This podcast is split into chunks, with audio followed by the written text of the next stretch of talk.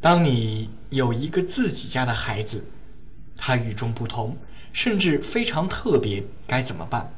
下面这位妈妈，职场上精明强干，在生活中面对自己的孩子，一向雷厉风行的她，却能够放下一切，用自己全部的接纳力填满孩子的幸福之杯，让自己的孩子真正在庇护下健康成长。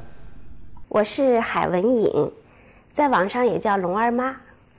我是浩图家庭俱乐部的创始人，啊，浩图家庭俱乐部从二零零六年八月十八号开始，一直走到现在十年多了，啊，在这个过程当中，我陪伴着龙儿的成长。那最近也出版了一本书，叫《接纳力》。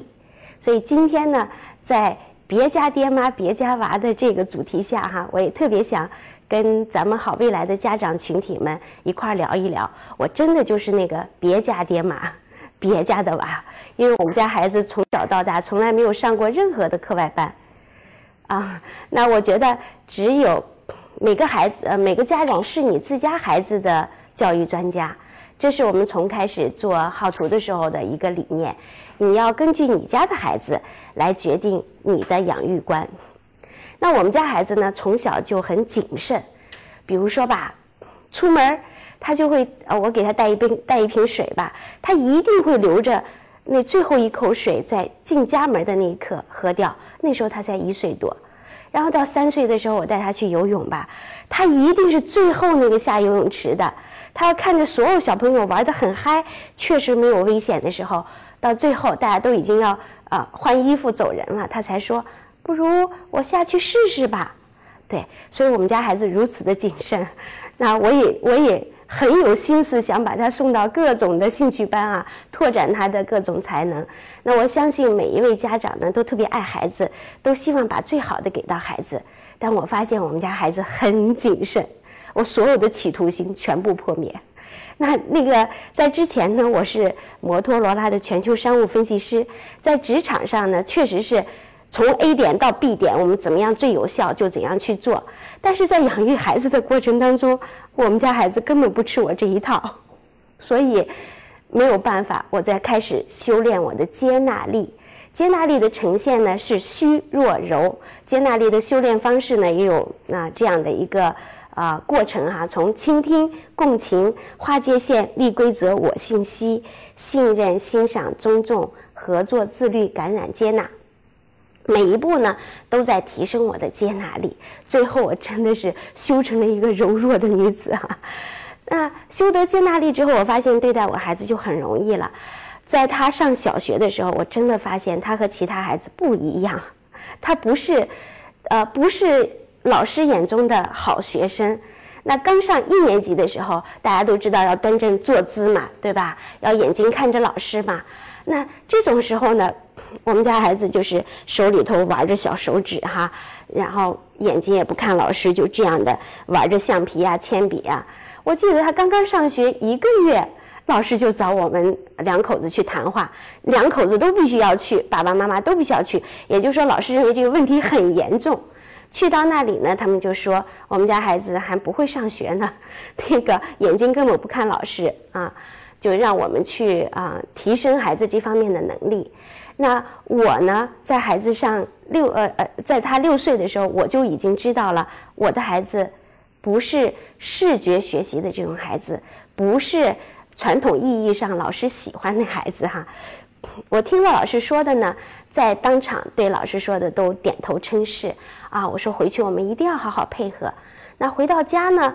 我想，我要先看一看我的孩子是什么状态，这可能也是职场的经历吧。就好像你要做一个项目，先要做需求调研，对不对？你既然养育孩子，你先要了解你的孩子是谁。所以呢，我就叫了几个他的同学一块儿到我们家去，我就说：“哎，小朋友们，我来给你们玩一个游戏啊。那这游戏呢叫藏宝游戏。那我会给大家讲故事，故事当中呢就些就会有些话，它就代表了宝物的线索。比如说，我说。啊，讲着讲着故事，我忽然说，那个沙发上有个棒棒糖，那可能我一会儿又会说，哪哪哪有个铅笔啊。如果你听到了，你你第一个听到的，你去拿到，就这宝物就属于你了。结果果然，我就发现其他的小朋友呢，全都坐在那里，眼睛亮亮的看着我，等着我讲故事。听得津津有味的。只有我们家孩子在那儿玩着手指，眼睛根本不看我，怡然自得地处在他自己的世界里。这个时候，我就说了一句：“我说沙发下有个棒棒糖。”说完之后，我继续在念故事。就我就发现我们家儿子是第一个迅速地冲到沙发那儿摸到了那个棒棒糖，然后我就发现哦，OK，他没有问题。他的虽然眼睛没有看我，但他还依然关注着我，他的注意力还是很集中的，什么信息都没有耽误。所以有了这个确信呢，啊，我就开始嗯每天陪我孩子玩儿。就是我并没有按老师要求我的说，你要让你的孩子端正坐姿，眼睛看老师哈。我知道他是一个特别的孩子，他不是普遍意义上的视觉型学习的孩子。视觉型学习的孩子呢，是在人群当中占大多数，也是最喜欢，呃，最被学校教育喜欢的。但是我们家孩子是听觉型学习的孩子，而我自己本人呢是一个体觉性学习的孩子。你要看到那个教室里特别好动的，呃，动不动就站起来在教室里走一圈的，我是属于这种孩子。我从小也不受老师待见，所以我知道我自己。一生就前半生吧，这个成长路程，我就知道每个人有自己的学习方式，所以在我这里呢，我对我的孩子就有很大的一个理解。每天呢，他一放学，从小学一年级开始，他一放学回来，我就站在门边，我说回来啦，什么时候咱们俩玩呀？然后他就，他就很严肃的对我说：“妈妈，我还有作业呢。”我说：“那你要写多久啊？我什么时候能够等你出来跟我玩啊？”然后每天我就只负责跟他玩我们就在我们家的露台上，我们家露台也比较大，九十多平米哈，就在玩那个摸栏杆游戏，实际上就是奔跑的游戏。嗯，有机会我可以介绍游戏怎么玩哈，但我只想说，每天玩的我们就哈哈大笑，就是当我用这种笑声去充满了他的爱之杯的时候，他就有更大的心力去面对学校的各种挑战了。那接纳力呢，本身是妈妈情商课哈。你看我什么也没做，我并没有较劲的去辅导他的作业。那但是呢，他就一路开始自己面对他的这个学业了。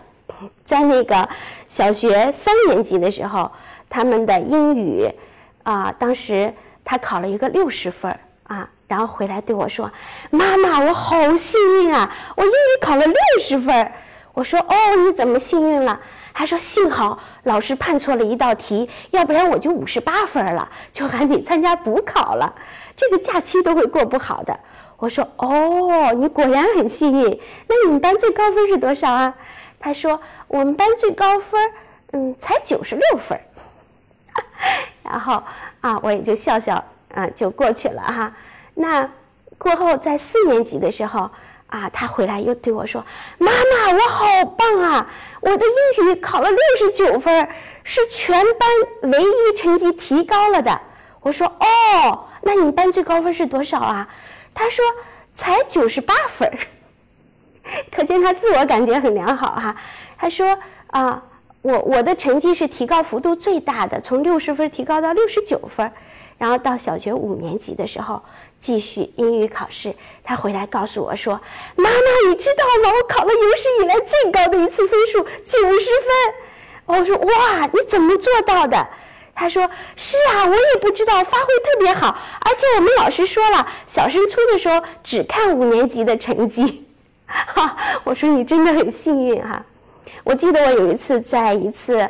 啊，大型讲座当中举了这个例子，我想说明白孩子的，这就是他总觉得自己很好，这叫个人幸福力。然后结果在问答的环节呢，就有位妈妈举手说：“海老师，你只说了你啊没做的，你好像什么都没做，只是啊这样的对他倾听和共情，欣赏的看着他。那你肯定还做了什么？能不能分享一下你做了什么？啊？”我当时就问在场的，当时大概有啊几百人吧。我说：“那大家觉得我在背后还做了什么的，请举一下手。”结果那台下呀，有三分之二的人都举起了手，都觉得我肯定做了什么，孩子的成绩才会从六十分提高到九十分。啊！我在台上说，很无辜的说，我真的什么都没有做。对，可能我什么都没有做，我看到的就是我孩子自己生命力的这个成长，他自己把自己的学习领地越来越啊 handle 的好了，就处理的很棒哈。所以他的这种个人的幸福力呢，就伴随着他。他现在已经初三了啊。当时呢，大家可能觉得啊，初三了要中考了，肯定学习很紧张。那父母是不是也要付出更多呀？说实在话，我很轻松，我到现在也根本就没有管过他学习。八年了，我都没管过他学习，我怎么可能在他中考的时候又介入呢？啊！但是我觉得，嗯，每家的孩子都不一样哈。我现在也不敢说你们家孩子也这样来做哈，啊。然后我觉得他有了这种基础的这种个人幸福力之后呢，他自然而然就发展出了他的人际幸福力。他跟他们同学关系都特别好。